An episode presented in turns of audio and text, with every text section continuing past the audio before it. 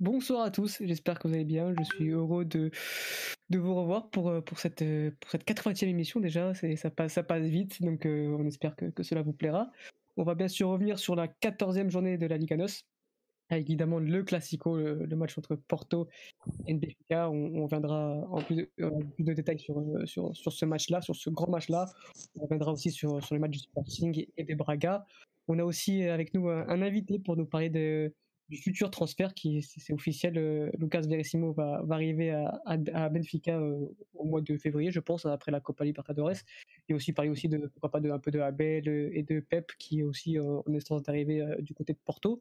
Donc Steve merci d'avoir bien voulu participer à notre émission de ce soir et on est content de, t'avoir ce soir. Bah merci à vous pour l'invitation et puis bah c'est un plaisir Merci, merci. On a aussi du coup Mathieu, notre titulaire habituel. Comment tu vas Mathieu?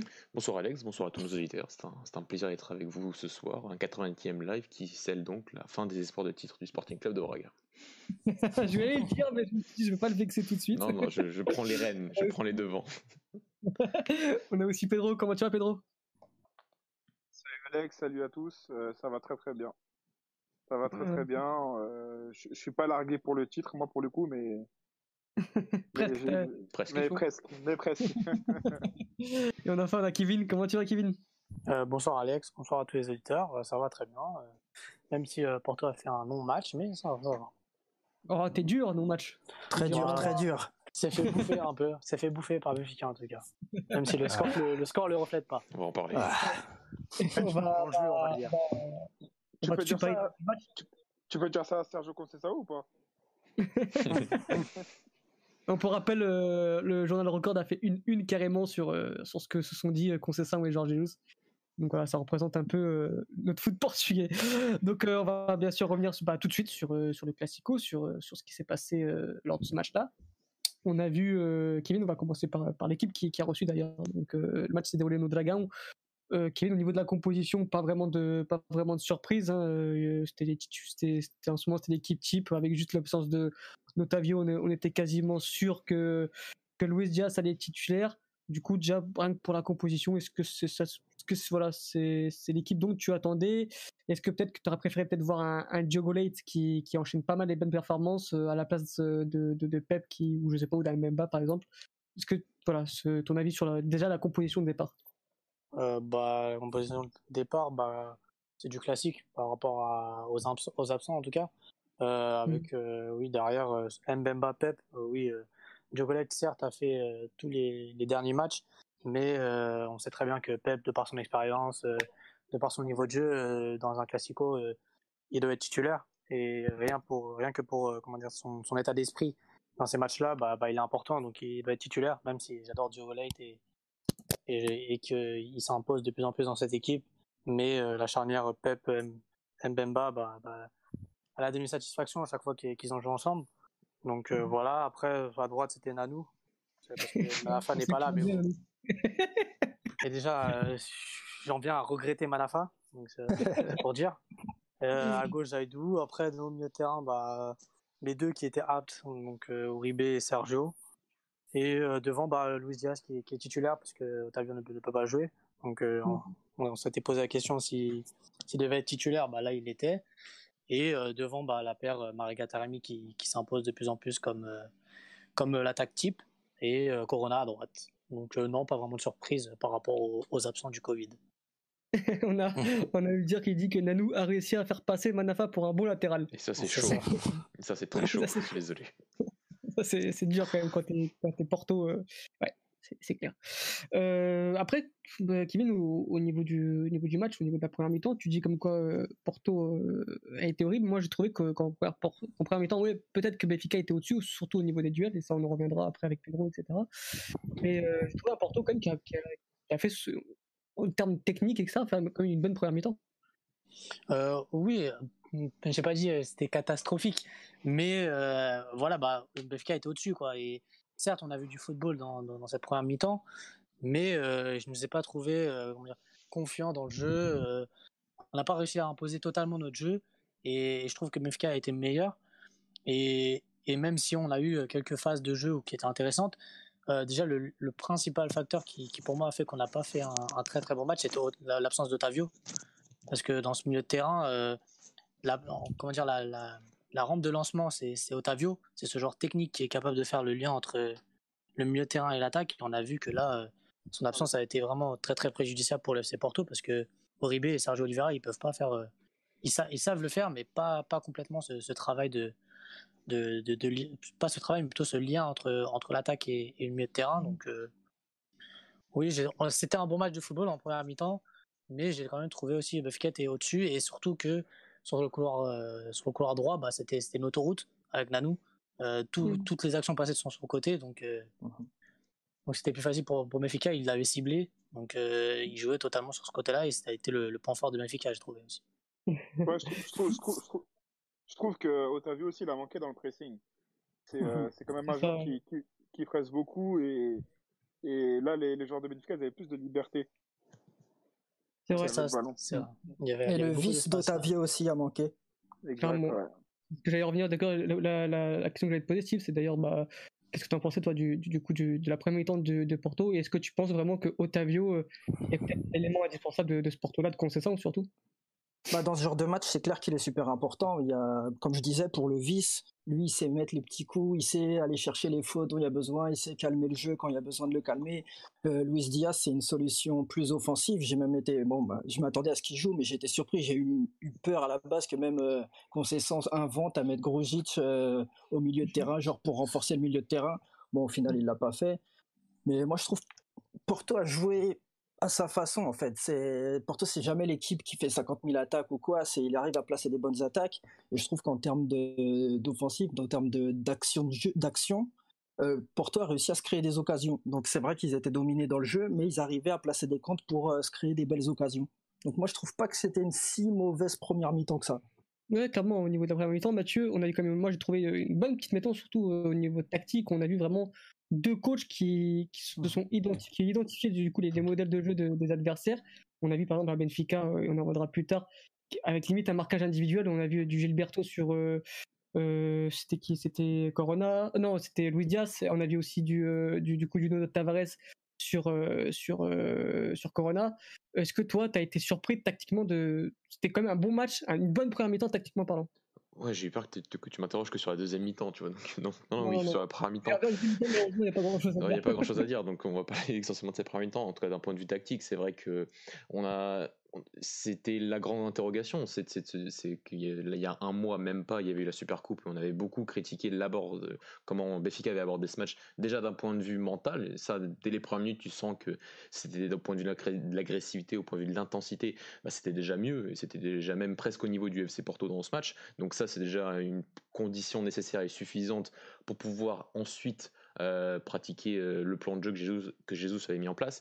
Et c'est vrai que son plan de jeu en premier temps, je le trouve plutôt, plutôt très bon. J'avais critiqué en plus il y a quelques semaines sur le fait que c'est vrai qu'il n'a pas assez de séances d'entraînement acquisitives pour pouvoir euh, voilà, instaurer ces fameux, ces fameux principes qu'il a, qui, avec, tout avec cette répétition de match et que dans des matchs comme face au FC Porto, il faut qu'il aborde ces, ces matchs-là d'un point de vue vraiment unique et qu'il ait un plan de jeu spécifique pour battre un adversaire le meilleur adversaire actuellement avec peut-être le Sporting et, Oraga euh, dans le championnat. Et il a très bien fait je trouve parce qu'il y a vraiment des petits changements qui sont qui sont bien différents du match qu'il a fait il y a un mois face face au FC Porto. On a vu bah, déjà le fameux Grimaldo Nuno Tavares sur le côté gauche qui a, qui a, aussi permis de conditionner euh, qui a permis d'obtenir ce but et, on, et, on, a senti qu'aussi Grimaldo était plutôt, intéressant à, ce poste-là, mais c'est vrai que d'un point de vue, c'était aussi surtout pour conditionner les couloirs. On avait aussi un Rafa qui était très bas sur de nombreuses phases, parfois quasiment une ligne de 6 hein, derrière hein, quand, quand Béfica défendait, euh, parce que voilà, il avait vraiment envie de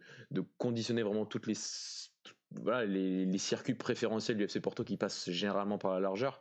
Et ensuite, il y a d'autres petits trucs. Le but arrive aussi sur, sur, sur, sur le bel appel euh, sur la gauche de, de Darwin Nunez qui, y a vraiment ce rôle spécifique. Tu avais vraiment Seferovic comme point de fixation, et ensuite tu avais un Darwin Ness qui était déjà un peu plus libre, et surtout libre sur le côté de Nanou, qui a vraiment bien, bien utilisé la profondeur du, côté de Nanou, c'était vraiment l'objectif. Donc déjà, tu sens des petites choses qui font que ça a permis déjà d'obtenir ce but, et ça a aussi, ça aussi permis d'obtenir d'autres occasions dans sa première mi-temps. C'est vrai que Benfica aurait pu mener à la mi-temps, aurait, pu, aurait même mérité selon moi de mener à la mi-temps, et c'est vrai que d'un point de vue stratégique, j'ai senti un Jesus qui a, qui a, pris le pas et qui a été euh, plus intelligent que lors de la Supercoupe face au FC Porto de Sergio Conceição.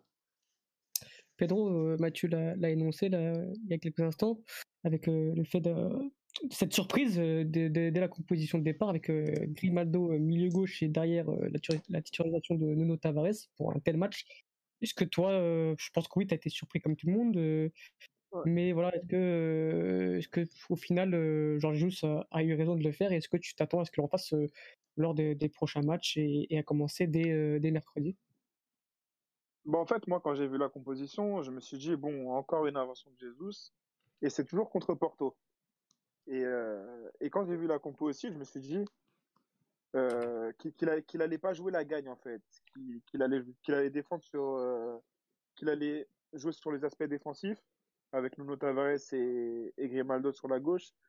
Et je, je, m'attendais à m'ennuyer. Mmh. Ça, c'est clair et net. Sauf que bon bah il m'a fait mentir. Hein. C'est pas, il a pas gagné tous ses titres pour rien. Il a quand même une certaine expérience et un certain savoir. Et euh, donc euh, j'étais franchement, euh, franchement étonné. Et, et du coup, ça a fonctionné parce que on a bloqué le, comme on dit en portugais, c'est l'ouvre-boîte du FC Porto qui est Corona. Je trouve mhm. qu'on qu'on l'a pas beaucoup vu du coup. Pour, il a été très ficelé par, par Nuno Tavares. dans l'agressivité, on a été là. Et je pense que c'était comme ça qu'il fallait répondre à Porto. De l'agressivité par de l'agressivité dans le mhm. bon sens dans le bon sens du terme même s'il y a eu un peu euh, un peu de débordement sur dans le match mais euh, voilà fallait que Benfica joue comme ça qu'il ait un petit peu plus de caractère parce qu'il en manquait vraiment j'avais l'impression qu'il n'y avait pas de leader sur le terrain sauf Otamendi que qui a fait un vraiment super match euh, lors de la Super Coupe et qui, a réitéré le, le, même match hein. il a été là et, et, franchement il nous prouve des choses quand même il nous prouve il nous prouve qu'il il est sincère avec nous en fait. Il, joue vraiment à 100% et il a oublié son passé avec Porto et il est prêt à, à se battre pour nous quoi. ça, c'est ce que ce, ce que j'allais souligner d'ailleurs, Pedro, c'est que pour une fois dans, dans les duels, dans l'agressivité, on a vu un, Benfica quasiment marcher sur Porto et c'était très rare au cours de ces dernières années. On avait l'impression que Porto que, Porto va, c'était eux qui marchaient sur Benfica. On avait l'impression que Porto que tous les joueurs et même conscients, etc., avaient pris conscience de, ce match et Benfica, on a l'impression que non, c'était un match comme un autre, alors que pas du tout, ce n'est pas un match comme un autre. Et là, on a vu, ce week-end que non, que Benfica a pour une fois s'est mis au niveau de, Porto dans, ces, domaines-là, de tout ce qui est agressivité, duel, etc. Exactement. Et, euh, et bon, pour ceux qui me suivent, hein, j'étais pas un très grand fan de Weigel, mais pour le coup, là, les deux derniers matchs qu'il nous fait, c'est vraiment de, c'est vraiment très solide. Là, j'ai, j'ai mm. rien à dire. Il fait taire. Il est, il a été, euh, il a joué avec intensité, euh, des passes réussies vers l'avant. Euh, je pense à une belle ouverture qu'il a fait euh, sur Darwin Nunez ou Grimaldo, je sais plus. non, non, franchement, franchement, s'il continue comme ça, il gagne grâce à sa passe de titulaire largement. Hein. Bah, je pense qu'il a déjà gagné. Il a, il a, j'ai vu il avait remporté 11 duels, ce qui est un record pour lui. Euh, Mathieu, je pense que c'est bon que, que Weigel a enfin adopté les principes de jeu de, de Georges Enfin, on va voir un peu plus sur la régularité. C'est vrai que c'est peut-être son meilleur match depuis qu'il a Béfica, je trouve. Euh, En tout cas, parmi, il faut prendre aussi le, compte le contexte. Il affronte pas euh, tout mon respect pour euh, Santa Clara ou ce genre de club. Il affronte pas, il affrontait le FC Porto au Dragon, même s'il n'y avait pas de supporters. Donc ouais, j'étais, j'étais, j'étais surpris. Il a donné une bonne réponse aussi par rapport à, bah, par rapport à toutes les rumeurs qu'il envoie, enfin qu'il envoie autre part et on sait même pas vraiment où, plus euh, les, arrivées possibles, probables ou pas du tout de, de William Carvalho. Donc non, c'est un, c'est un, c'est un 6 qu'on, sait qu'il a de la qualité. Aujourd'hui, il a démontré que c'est un joueur qui avait de l'expérience, c'est un international allemand qui dans ce genre de match était capable de, bah, de faire de sortir, euh, de, sortir le costume quoi. Vraiment, il a vraiment été bon. Euh, ça, voilà, heureusement que lui était là parce que j'ai pas trouvé Pizzi à côté euh, aussi aussi enfin, aussi bon loin, de là. Euh, mhm. Et aujourd'hui, enfin, il fallait bien qu'il y ait un des deux milieux, un des deux milieux du WFE qui soit qui soit au niveau. Et c'est passé euh, par lui, que ce soit dans la construction, que ce soit aussi dans, dans les sorties de balles, que ce soit dans ce fameux lien du côté de Béfica cette fois-ci entre, entre la défense et, l'attaque. Et il a été au niveau et, et ça, ça, fait aussi partie de la performance en premier mi-temps très convenable, voire même convaincante du, de, de Béfica en ce genre de rencontre. Et on voit aussi que on voit aussi qu'il y, a des routines qui se créent entre Otamendi et, et Vertonghen. Donc euh, c'est on va dire que c'est encourageant pour la suite. On va voir ce que, ce que ça donne. Euh, j'espère que ce sera pas euh, un match un match comme ça et, et après dix autres avec l'intensité qu'ils avaient en, début de saison.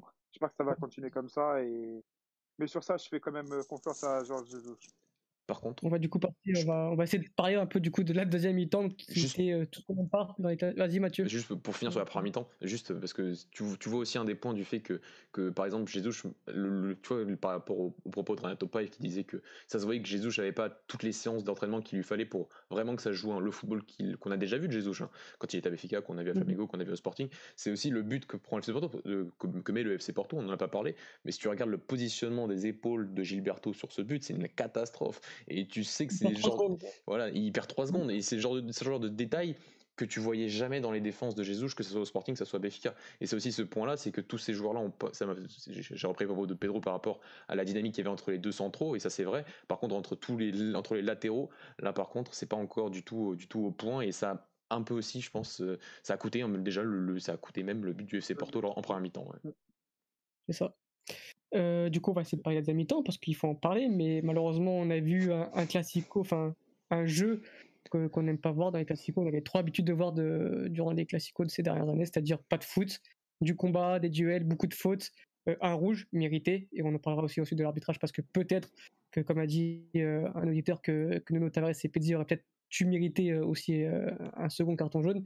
Euh, Kevin, au niveau de la deuxième mi-temps, euh, Porto, euh, il a, rien monté, n'a fait que défendre, mais forcément aussi ils ont joué à 10 pendant, pendant pas mal de temps. Mais est-ce que vraiment ce qui t'a choqué, c'est au niveau de l'agressivité, c'est que Porto, encore plus en deuxième mi-temps, se fait manger par, par Benfica bah oui, bah comme on l'a souligné juste avant, bah, c'est l'importance d'Otavio dans, dans cette agressivité. Mmh. Déjà dans, dans, le milieu de terrain, bah, il a manqué clairement.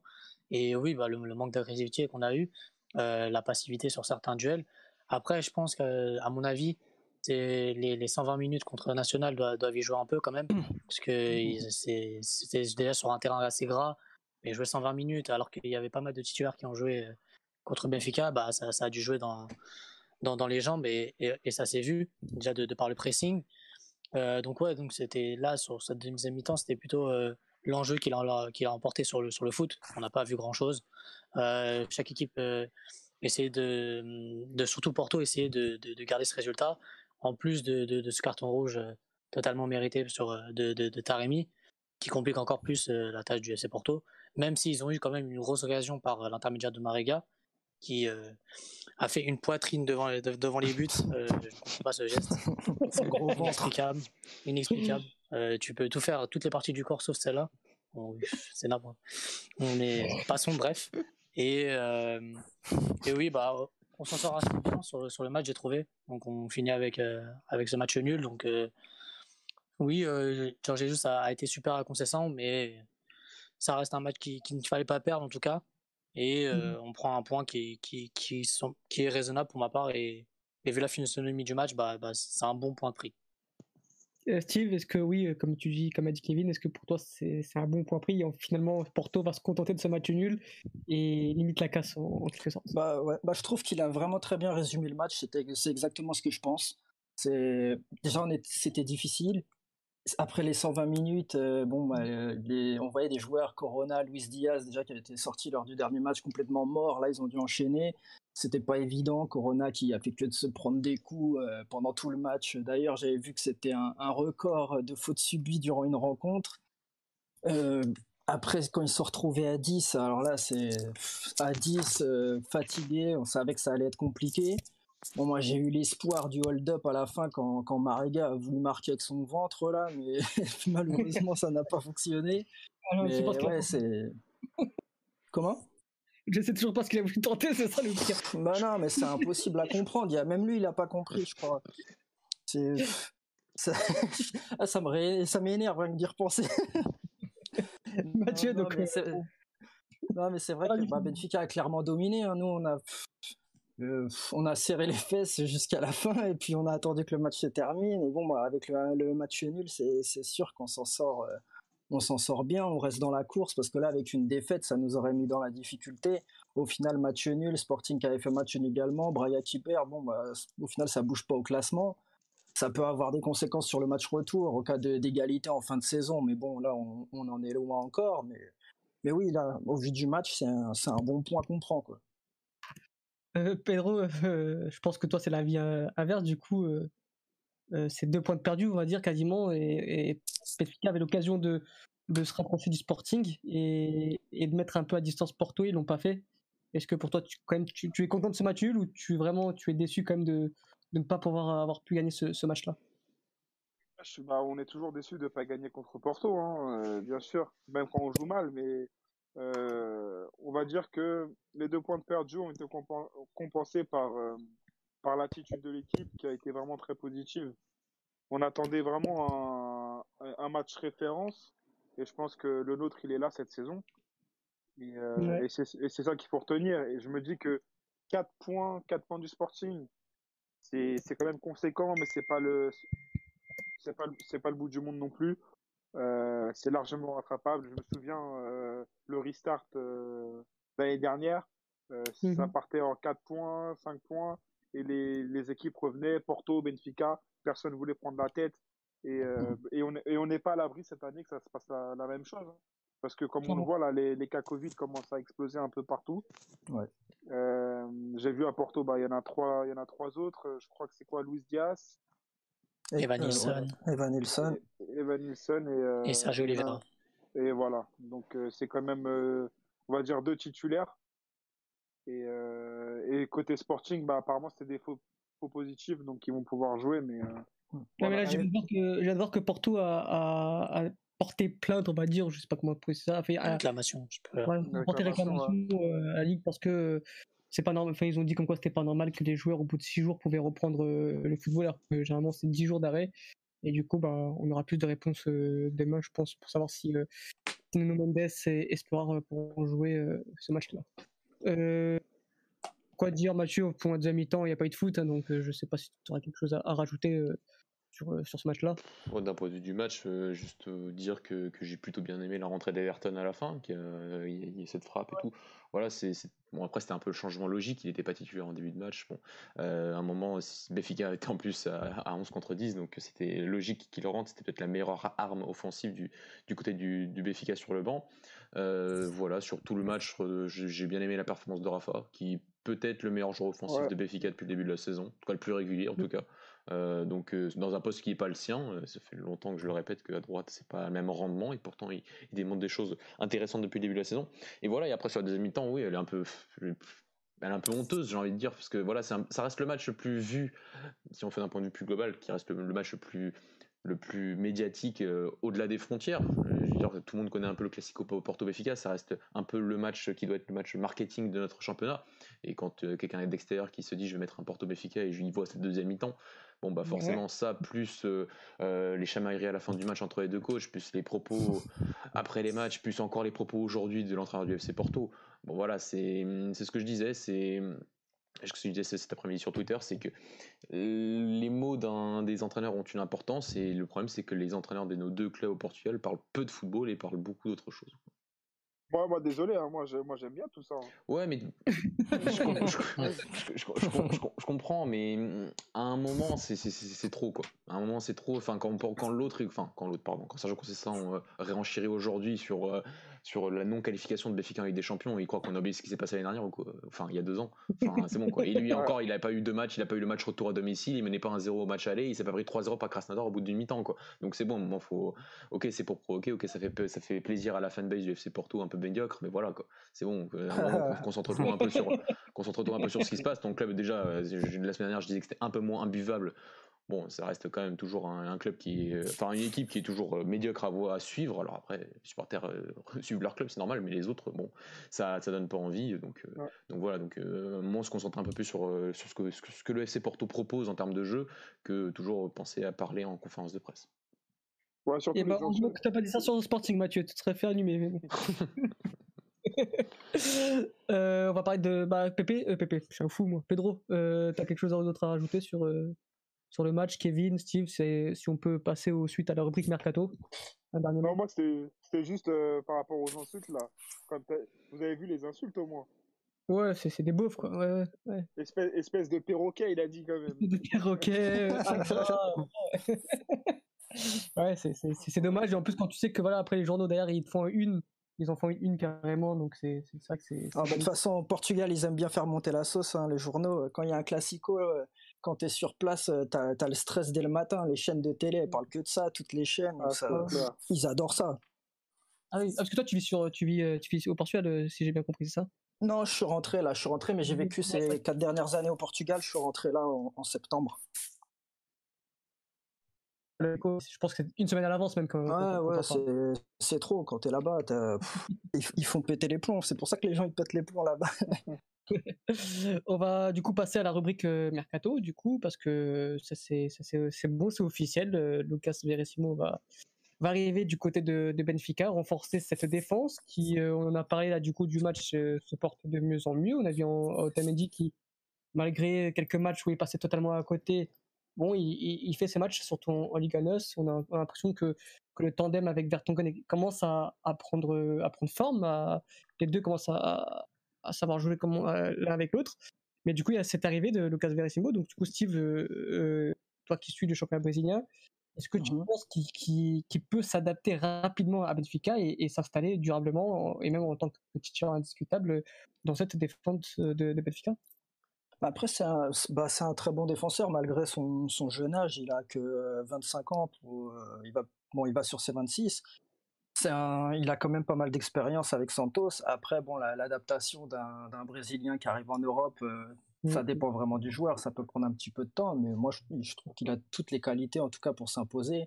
Euh, Georges Jesus, je le connais très bien, il l'a déjà vu jouer quand il était au Brésil, il a pu le suivre. S'il le demande depuis tellement de temps, c'est qu'il y a une raison. C'est mmh. vraiment un très bon défenseur, gros gabarit. Donc euh, de, la tête, il, va, il peut être euh, très dangereux et apporter même un potentiel offensif sur les coups de pied arrêtés. Le, pour le prix qu'il coûte, ce que j'ai compris, c'était 6 millions et demi, c'est ça? Franchement, c'est c'est cadeau quoi. C'est c'est pas cher pour un joueur qui bat de cet âge-là. Il a encore le temps pour euh, de prendre de l'expérience. Donc pour moi, c'est un très très bon achat de, de Benfica. Et puis bon, moi, s'ils font le forcing depuis autant de temps avec les négociations qui ont quand même duré, c'est qu'il y a une raison. Et bon, bah, je pense que ça peut être, c'est vraiment une plus-value pour Benfica et qui risque de, de très rapidement s'imposer. Moi, je pense qu'une fois qu'il commencera à jouer ses premiers matchs de titulaire, euh, s'il commence à prendre sa place, il la lâchera plus. C'est pour toi le meilleur défenseur brésilien? Pas euh, au, championnat brésilien? Ouais, il y en a, il y en a quelques-uns, mais après, il y en a d'autres qui ont de l'expérience. Moi, je vois, moi, je suis particulièrement Grêmio, par exemple, euh, là-bas au Brésil. Il y a Jérôme qui, est, très bon. Kahneman, c'est bon, ça fait une, bonne défense centrale. À Santos, ouais, si je dire que c'est le meilleur, je sais pas si c'est le meilleur, mais il fait clairement partie des meilleurs du championnat, ouais. Et quelles sont ses qualités? Enfin, Qu'est-ce qu'il va pouvoir apporter de plus dans ses qualités? Qu'est-ce qu'il va apporter à Benfica? Et ensuite euh, peut-être ses actes d'amélioration et, ses défauts? Bah, Il est solide, il est solide. Je sais pas si vous avez vu le dernier match de Libertadores, quand on a vu son intervention mhm. qu'il a fait sur la contre-attaque de, Boca. Donc euh, c'est vraiment le, typiquement le genre d'action sur lequel il peut être euh, décisif. C'est il sait pas, pas, il sait pas un, un, défenseur super lent. Quand on voit Otamendi, je trouve qu'Otamendi il est lent quand même. Mmh. Donc euh, ça peut facilement partir dans son dos. Avec Verissimo, ça va. C'est un bon joueur de tête. Comme je disais, gros gabarit, il fait 1m88, si je dis pas de bêtises. Et pour moi, c'est, il peut apporter vraiment à ce niveau-là. Quoi. C'est, c'est un défenseur solide. Quoi.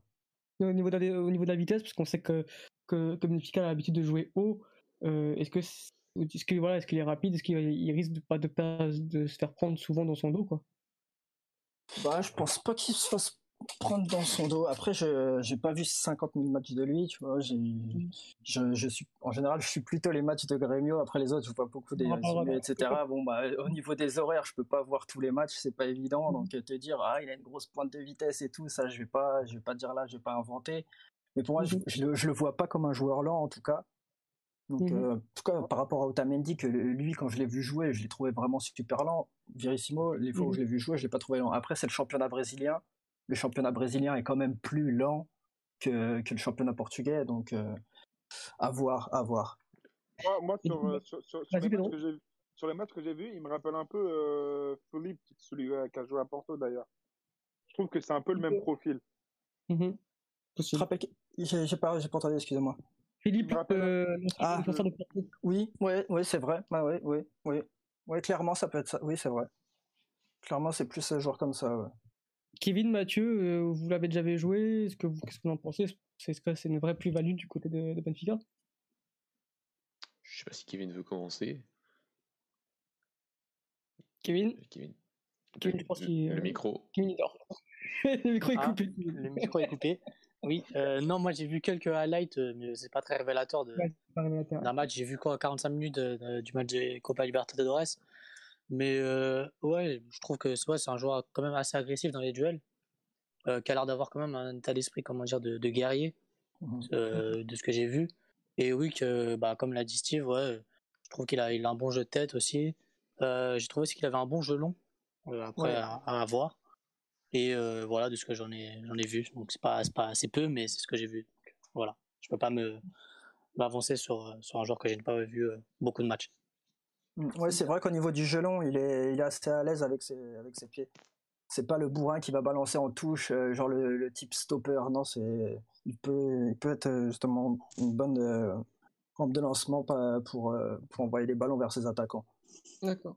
Mathieu, si tu as un mot complété sur, euh, Ouais, Ouais, j'ai pas beaucoup de, de choses à rajouter. C'est vrai qu'on en avait parlé à un moment quand il était annoncé à Braga. Il a été mis- pendant une petite semaine, il a été annoncé à Braga. Mais C'était un transfert compliqué à faire et c'est vrai que Béfica a, a plus un- de pouvoir financier comme à ce niveau-là. Mais ouais, je souscris à tout ce qu'ont dit Steve, Kevin et, et Pedro. Après, voilà, sur le côté euh, avec ballon, euh, le jeu long est, est plutôt pas mal. Après, c'est le, voilà, c'est le côté du championnat brésilien que je trouve qui est un championnat hyper lent, malgré euh, le fait que, que Jesus dise que c'est du niveau de la première ligue. hein. Comment on peut Ouais. dire comment on peut dire ça Je sais. Je, je regarde des matchs du football brésilien, je sais pas comment il peut dire ça, mais c'est pas grave. Mais, euh, mais, mais voilà, mais après, voilà, après le jeu, sous, quand, quand il y aura une intensité plus importante et est-ce qu'il est capable de tenir un pressing, un vrai pressing d'une équipe européenne, ça, ça, ça reste encore à voir. Et veux dire, c'était vraiment pas, c'est c'est difficile à, à dire vu les matchs qu'il joue actuellement en, en Amérique du Sud. En tout cas, le, le potentiel est là. Notez aussi le, côté que c'est un, ouais, comme, comme l'a dit Steve, c'est un peu cadeau. Quoi. Je crois que 6,5 millions d'euros par rapport à ce qu'est le joueur au Brésil, vraiment, vraiment considéré comme un des meilleurs centrales, si ce n'est le meilleur central euh, du championnat brésilien, bah, c'est vraiment presque cadeau parce que voilà, on sait que Santos a, a des gros problèmes financiers actuellement et donc euh, bah, tu, utilises un peu cette fenêtre pour, pouvoir le, le prendre et ça c'est plutôt intelligent de la part de Benfica. Voilà, après, euh, toujours avec les, les joueurs brésiliens, il y a des fois ça va très vite comme Eder Militao à une époque avec le FC Porto et des fois ça met un peu plus de temps comme Everton actuellement du côté de Benfica. Clairement. Euh, Steve, tu nous disais comme quoi bah, tu suivais euh, plus particulièrement euh, Grêmio. Ouais. À Grêmio, il y a un certain joueur, donc Pep, qui. Euh, Ouais, je Pépé, pense- lui il a un accent.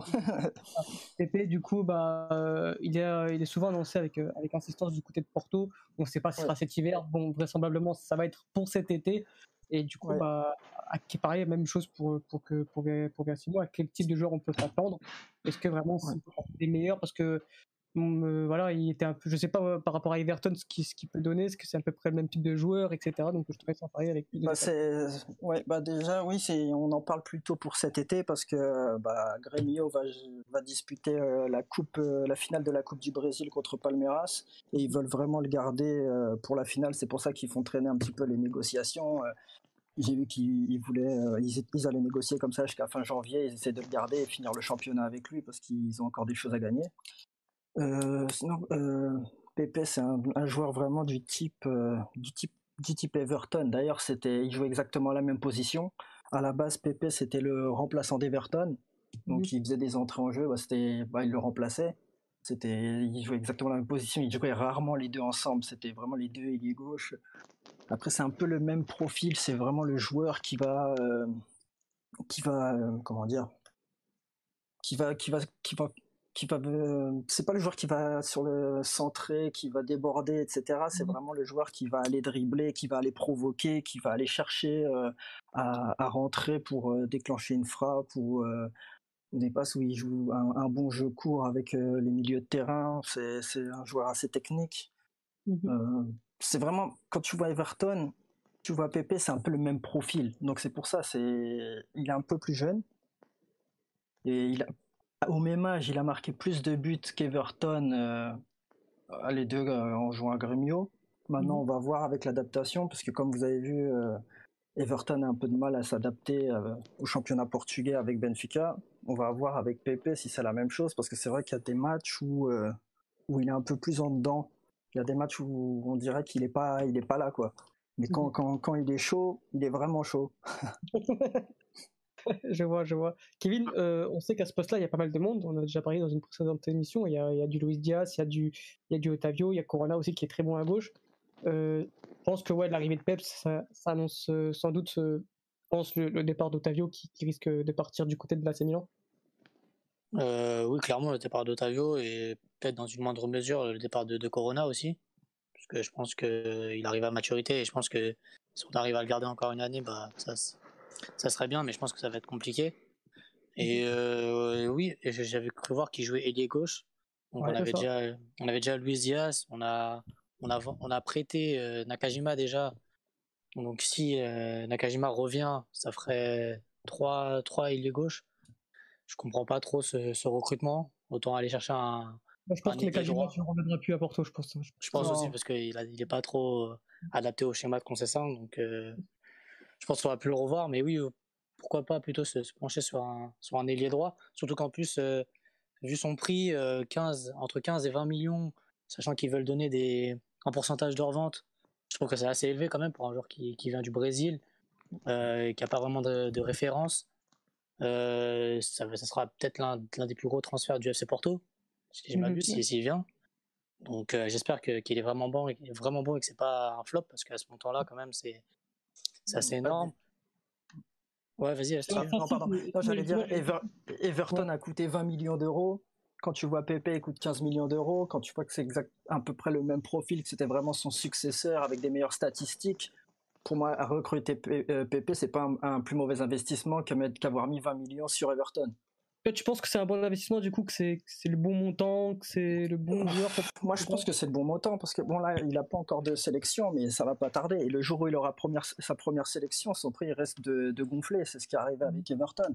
Avec Everton, il a connu ses premières sélections, il a fait une superbe Copa América. Benfica l'a acheté au bon moment, parce que son prix, il, allait commencer à flamber. Moi, pour moi, les deux sont des très bons joueurs. Quand, quand Everton est parti de Grêmio, j'étais dégoûté. Surtout que, bon, bah, euh, qu'il est parti à Benfica. Pepe, je suis un peu moins dégoûté s'il vient à Porto parce qu'il vient à Porto. Mais, mais non, c'est, pour moi, 15 millions, c'est pas si cher que ça. Quand, tu, quand on voit ce qu'on, ce qu'on recrute en Europe avec 15 millions, aujourd'hui, avec ce montant-là, on n'a rien du tout. On n'achète plus personne à ce prix-là. Donc 15 mm. millions pour un joueur brésilien, pour moi, un joueur brésilien, un jeune joueur brésilien qui a un grand futur devant lui, pour moi, c'est un bon investissement je, s'il l'achète à ce prix-là, je ne regrette pas. Et euh, je voudrais juste rajouter une chose aussi, on dit que c'est bouché, mais c'est vrai que Mariga, on ne sait pas encore s'il va rester ou pas. Après, on peut passer, on peut, en cas de départ, on, peut repasser un 4-3-3 assez, euh, assez, rapidement avec Taremi au centre et du coup, euh, bon, deux ailiers. Pour moi, mmh. je pense qu'il arriverait à trouver sa place. Après, on connaît avec Concessant, dès qu'il y a un nouveau joueur, il faut un temps d'adaptation, il ne commence pas à jouer tout de suite. Et, mmh. Et comme, euh, comme on a dit précédemment, Corona, il y a des chances qu'il parte cet été.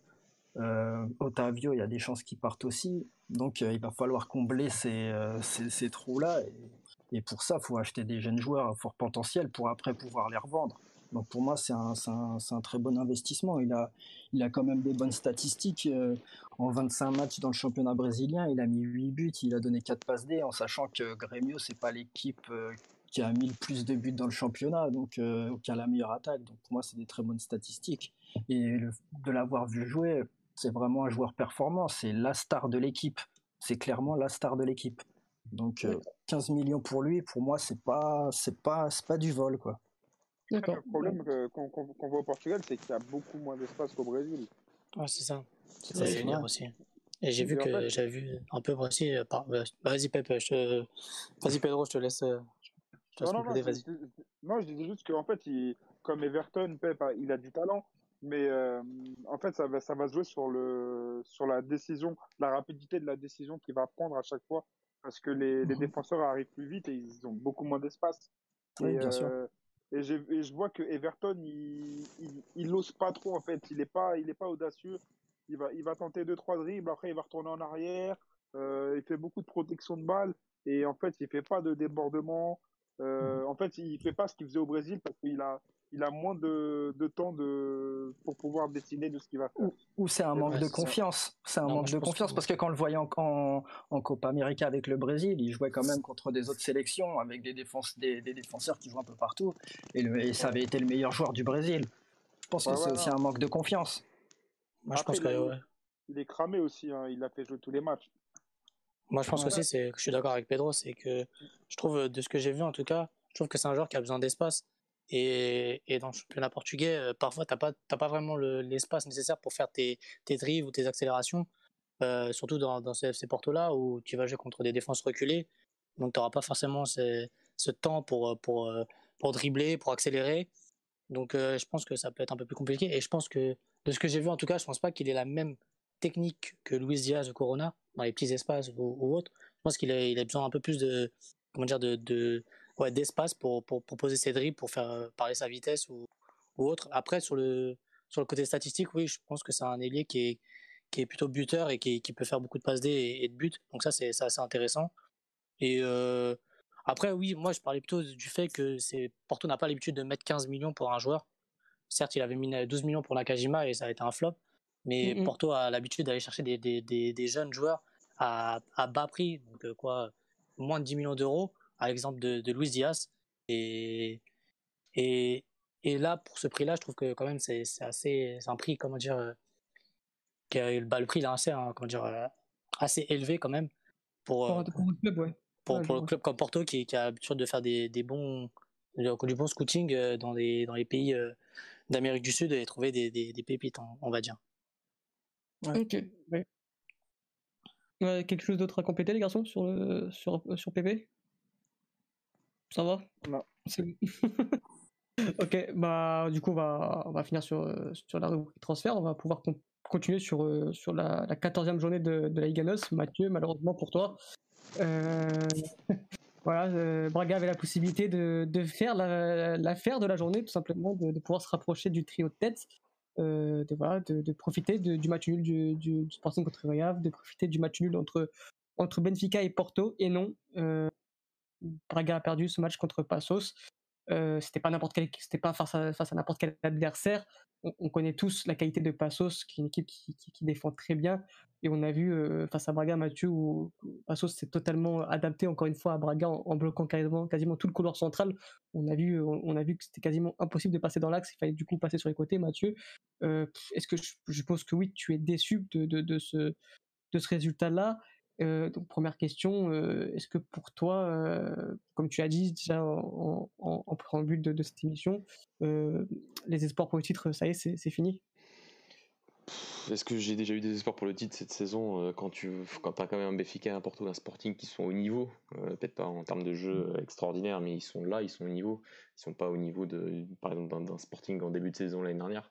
Donc euh, voilà, après le podium est encore possible, mais euh, et encore par les c'est enfin, encore long, on n'est même pas encore à mi-championnat. Mais sur le match, ouais, je suis, je suis quand même, j'étais vraiment très déçu après le match parce que j'ai du mal à expliquer cette défaite et que tu as, as, bien résumé le schéma de Passos qui a vraiment voulu conditionner ce couloir central parce qu'il savait bien que ça allait être un, que c'est le point fort de Braga cette saison comme l'a dit Carvajal aussi, il y avait quasiment un couloir, enfin le couloir du côté des bandes touches qui était gelé, à ce qui paraît. Donc euh, dur de pratiquer, euh, de combiner sur ce couloir-là. Et c'est vrai qu'on avait surtout cette volonté de, de, de que Bruno Viana en premier temps essaie de conduire un peu le ballon pour essayer d'aller chercher l'espace à l'opposé très très rapidement euh, selon certaines transversales plutôt bien réussies pour, isoler. Galeno et ça, ça a été des situations qui auraient pu être plus, mieux utilisées en première période et à part ça je trouve qu'on fait une super première mi-temps euh, dans le sens où on a un Passos qui on, on s'en redoutait n'allait pas presser Braga comme ils ont pressé par exemple Rio il y a deux semaines mais qu'ils allaient rester plus euh, dans un, dans un schéma un peu plus défensif pour ressortir en transition sauf que les transitions ils ont, ils ont rien fait en première mi-temps en termes de transition. Euh, il y a une seule opportunité, c'est le corner qu'ils ont sur la tête et une tête de pas de Marcelo, de Marco Baichinho. Euh, c'est la seule occasion qu'ils ont pris un million en temps. Et en termes de jeu, oui, Braga a été, a été en premier temps largement, largement supérieur euh, en vraiment étouffant Passo, dans, en laissant Passo dans son camp. C'est vrai qu'ils ont été par contre là efficaces défensivement. Et nous, on est sur les quelques opportunités en transition, notamment celle de France Sergio devant Jordi en, lors de cette première période. On n'a pas réussi à, à, ouvrir ce score. Et en deuxième période, on est quasiment dans le même, euh, dans le début de seconde période, on est quasiment dans le même schéma, c'est-à-dire euh, on conditionne bien, on conditionne bien ces, sorties, ces possibles transitions offensives de la part de Passos, Passos de Ferreira.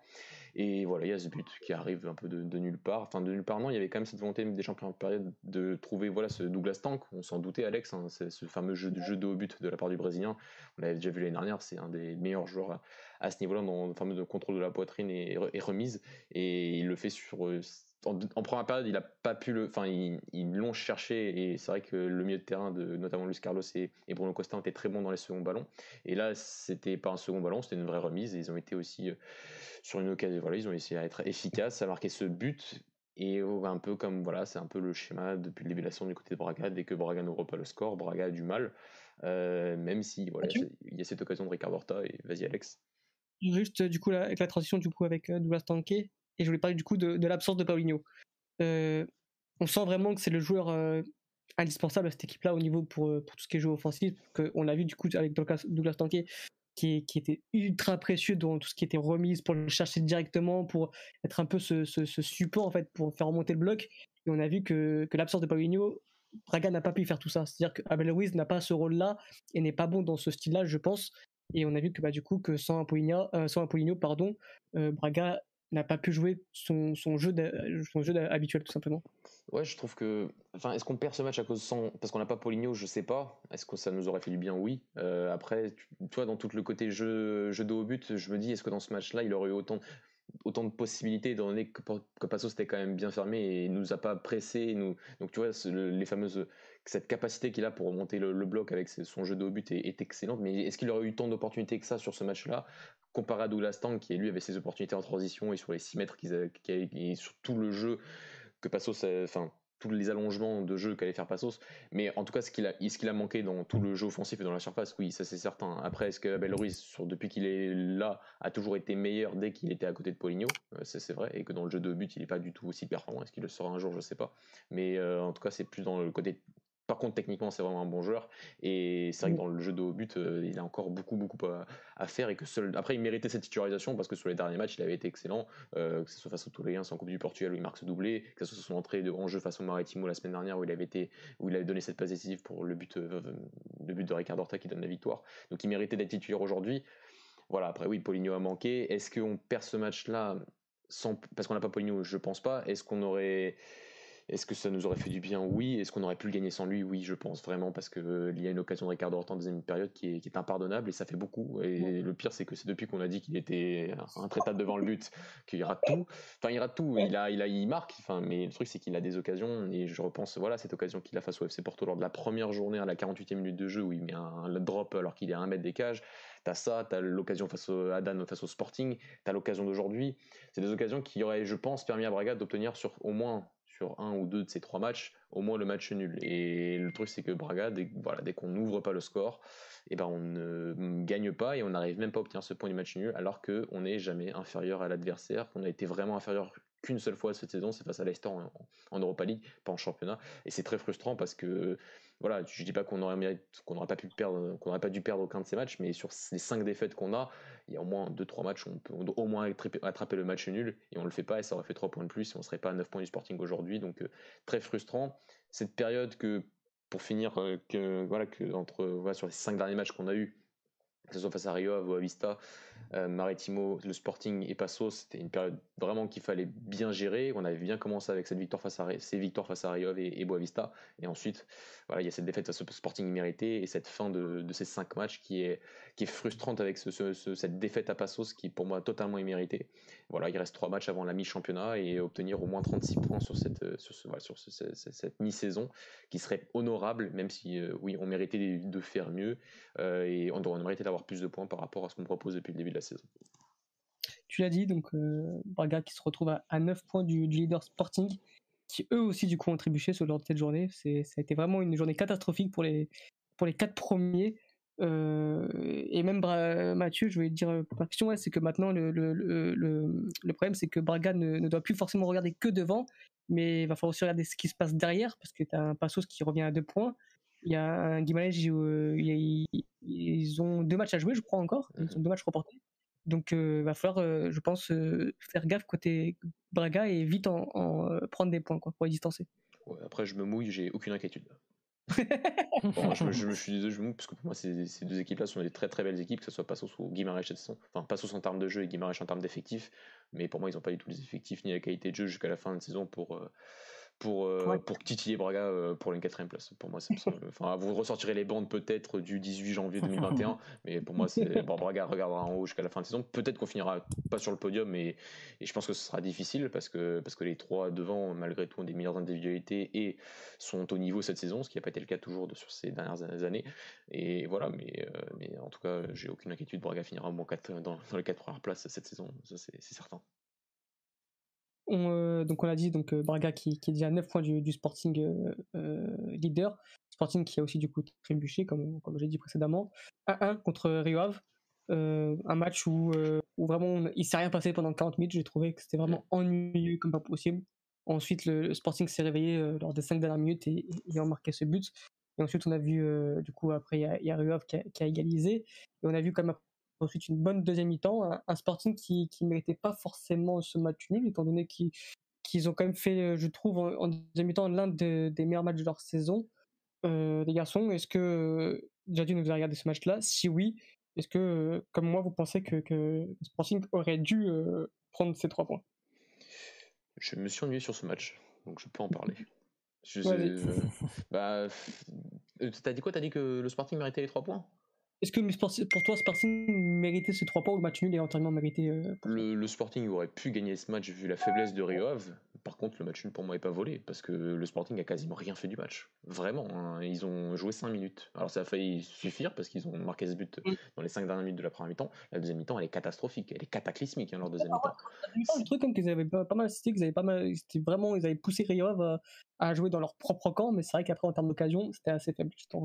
Ouais, très faible en termes d'occasion et surtout que j'ai trouvé qu'ils ont quand même laissé, enfin j'ai trouvé qu'ils ont quand même fait, en... enfin peut-être pas fait en sorte, mais en tout cas que le Rio a quand même réussi à sortir beaucoup plus de ballons qu'en première mi-temps. Et pourtant ils ont été vraiment mais monstrueusement mauvais quoi. Mais la première ah mi-temps de Rio Ave, c'est aucun, bah, c'est des situations en transition où tu joues vers l'arrière alors que c'est évident qu'il fallait jouer vers l'avant. C'est des erreurs techniques pas possibles. C'est un truc. Quand tu as des joueurs certains joueurs offensifs qu'ils ont, et d'ailleurs les, joueurs, les, supporters du Sporting ils connaissent bien, hmm, c'était pas, pas forcément normal. Et sur la, vraiment la peut-être seule opportunité de, de Riov euh, un peu bien construite, bah, ça, ça a fait but. Mais c'est un peu le problème du Sporting, sur, ça s'est démontré aussi en Coupe du Portugal face à Maritimo, si on peut revenir vite fait sur ce, sur ce match, vraiment vite hein. C'est le côté que quand tu es. Le Sporting est une équipe qui reste très efficace défensivement, mais qui sur certaines situations, notamment en, transition adverse, que ce soit face à Maritimo sur le but de Rodrigo Pinho en Coupe du Portugal, que ce soit sur ce but de, de, de Dalla euh, samedi dernier, ou que ce soit même un des derniers buts qu'ils avaient pris, je crois que c'est face à Molleliens euh, quand ils prennent ce premier but, ils ont la ligne défensive que j'ai autant louée la semaine dernière, a encore du mal sur, à gérer cette profondeur en transition défensive, ce qui est très dur à faire hein, et qui me demandera plus de temps, mais elle a encore du mal. C'est vrai aussi, c'est vrai aussi. Mais bon, quand tu vois le comportement de Coates sur le match, euh, sur, sur, sur, sur, le but, qui on a beaucoup, voilà, tout le monde est tombé sur Borja, c'est, je peux comprendre, mais pour moi c'est loin d'être le seul responsable. Si tu regardes l'action, il n'y a aucune raison que que, que, que Coates ouvre cette, cette possibilité de, de, jouer entre Bora et lui euh, s'il si, si, sort pas en, s'il sort pas au cadrage alors qu'il y avait déjà Jean Mario qui était déjà sur sur Géraldès et il y a Doro Quaresma qui regarde pas une seule fois ce qui se passe dans son dos tu vois. Donc c'est c'est vraiment une faute collective plus qu'individuelle uniquement individuel sur, sur cette action-là. Donc voilà, c'est par rapport au progrès que doit encore faire cette, cette ligne défensive. Mais voilà, le Sporting est très efficace défensivement depuis le début de la saison, euh, encaisse peu d'occasions, mais le truc c'est que quand déjà offensivement, bah, tu ne crées pas beaucoup d'occasions sur les 5-6 derniers matchs à part face, à, face au national, bah, c'est plus compliqué. Et que dès que tu une petite, enfin entre guillemets petit, comme le Rio ou comme Maritimo qui a plus de qualité offensivement, on l'a vu face à Rio entre Géraldez, Carlos Manet, Gelson Dalla, ça reste, ça reste meilleur par exemple que le Fariens qui avait pas été, qui avait été très inoffensif, mais qui avait réussi à, défensivement à plutôt bien gérer, à gérer tout ça, sauf après ce penalty euh, qui, voilà, c'est un, un, penalty, ça, ça, tombe un peu du ciel, mais c'est pas vraiment par la création du jeu offensif du Sporting sur cette action-là face au Fariens. Et voilà, quand tu as un Maritimo avec Rodrigo Pigno, Joel Tagueux, Rafik Guitan ou, le Rio du, samedi dernier, forcément tu t'exposes à prendre des occasions qui sont plus dangereuses et qui, qui soient beaucoup plus dangereuses. Donc, euh, donc voilà, donc c'est un point qu'il faut qu'il faut noter concernant, l'efficacité du Sporting qui offensivement sur lesquels sur, sur les 5-6 derniers matchs en tout cas est, est loin d'être convaincant. Et ça aussi traduit un petit peu euh, le niveau dans le jeu en tout cas de Pedro Gonçalves qui marque certes mais qui dans le jeu dans la création des occasions est moins performant depuis quelques matchs. Les autres, est-ce que vous avez un avis sur le Sporting Est-ce que vous avez regardé le match Est-ce que vous pouvez rajouter un mot sur ce que vient de compléter sur ce que vient de dire Mathieu? Oh, Moi, je, moi, j'ai regardé 45 minutes et je me suis ennuyé, donc euh, après j'ai arrêté. Donc... voilà. Moi, J'ai pas vu non plus. Moi, j'ai commencé, à... Moi, j'ai commencé à regarder quand j'ai reçu la notif du but de Rio avant. On va pas Et j'ai serré les fesses euh, les 30 dernières minutes. Non, mais, euh, mais ouais, non, non, j'ai même pas serré les fesses en vrai parce que euh, j'ai pas trouvé un Sporting très dangereux. je trouve que Thiago Thomas a encore pas mal de progrès à faire. Il était un, mmh peu, un peu isolé devant. Surtout, c'est ça. C'est un peu isolé, ouais. Et mmh. Nuno Santos et Pedro Gonçalves, non, vu qu'ils ont un peu moins bien joué, bah, ça s'est plus vu encore que, que d'habitude. Donc, mmh ouais, moi, je, suis, je préfère vraiment voir Sporar devant. Et euh, c'est pas que je, je vois pas des qualités en Thiago Thomas, mais tout seul, c'est compliqué pour lui. J'ai pas trop aimé aussi le Gonzalo Plata. Je trouve qu'il a pas apporté énormément de choses sur son côté. En mmh. même temps, c'est compliqué. Il jouait pas, il jouait pas son poste et il a pris un carton euh, très tôt, je crois. En plus, euh, tout bête. Il méritait même pas ce carton, je crois. Mmh c'est ça. Et euh, donc, je pense que ça, ça l'a un peu, ça l'a un peu freiné, mais sinon, ouais, c'est une, une, une prestation peu convaincante de la part du Sporting à l'image un peu de, de, ces derniers matchs, hein, on va pas se mentir. Contre Braga, c'était pas, c'était pas convaincant. Euh, le national, bon, ok, c'était un match un peu bizarre. Euh, euh ils jouaient un peu water polo, mais bon, ils ont quand même gagné leur match. Et, mais c'était pas non plus très, très, très convaincant. Mais on va voir, on, va, on va attendre le Sporting au tournant là, parce qu'ils vont, ils vont nous recevoir. Mm-hmm. et, et, on verra hein, ce qu'ils vont dans le ventre à, ce moment-là. Et même, et même, de, et même demain d'ailleurs, hein, contre Porto. Mm, mm. Et d'ailleurs, on, va on, va, même peut-être les jouer deux fois. Mhm. euh, voilà. Euh, bon, je. Ou pas. Ou pas, voilà, c'est ce que j'allais dire. Je vais pas me porter la, je vais pas me porter la poisse. Mais... non, pour revenir à, à Plata, c'est vrai que c'est pour moi une, une réelle déception pour l'instant. Ça va faire deux ans qu'il est là. Et malgré qu'il soit jeune, bien sûr, je, je vais pas, on va pas tirer de conclusion sur lui tout de suite, mais euh, c'est vrai qu'on a, on attendait peut-être d'autres choses sur ce joueur-là, qui d'ailleurs, euh, ça en parle pour, euh, pour une monnaie d'échange euh, pour le transfert de Mateos Reis à, à Rio Havre. Donc, voilà, ça prouve que, que pour l'instant, il, ne confirme pas tout le potentiel qu'on avait vu en lui. les garçons, bah, on va y lire le, pour, pour clôturer cette émission le, portugais du week-end. on va faire un petit tour de table vite fait. Hein. Vous, avez, vous avez 10 secondes du coup, pour trouver un, un, un portugais qui a, qui a marqué le week-end. Donc je vais commencer par toi, Steve. Tiens. Ah bah, André Silva. Ouais, c'est vrai. C'est vrai. André Silva qui a encore marqué, qui a déjà mis 12 buts euh, en Bundesliga, qui fait une belle saison, qui mériterait d'être appelé en sélection. Voilà. c'est vrai qu'il fait une bonne saison du côté d'Allemagne. C'est pas, comme s'il avait, pas comme s'il avait jamais été appelé non plus. Hein. Non, mais ça fait quelques matchs où il est plus appelé quand même. Ça fait non, ça fait ouais, rassemblement, je juste la dernière, le dernier rassemblement. Ouais. bon. Ah bon, autant pour moi. mais il faut qu'il soit rappelé quand même. non, mais moi, je, Pedro je, bah, du coup, il a dire André Silva, mais bon. Euh... Ah ça, ça, fait plaisir. Enfin, c'est, il revient à son, à son niveau qu'il avait, euh, qu'il avait à Porto. Enfin, mm -hmm. du moins qu'il enchaîne les matchs et ça, c'est déjà important euh, en vue de, de l'Euro. Je préfère avoir un Paulinho et un André Silva qui, qui enchaînent les buts et, et devoir choisir entre les deux plutôt que, ah. plutôt que un plus fort que l'autre et, et que ça soit une évidence, quoi. Mmh Donc euh, voilà, bah, je dirais aussi euh, André Silva, euh, c'est mérité. Et pour une fois, et c'est pas sur penalty. Euh, moi, je dirais André Silva, mais après, j'aimerais aussi souligner Ruben Dias, qui est toujours aussi bon avec, avec City. Donc voilà, qui, qui, est solide avec son équipe. Peut-être le meilleur défenseur de la première ligue actuellement. Enfin, ça, il y a débat, mais il fait partie en tout cas du top 3, je pense. Mathieu euh, Moi, je dirais déjà que ce sera pas Bruno Fernandes.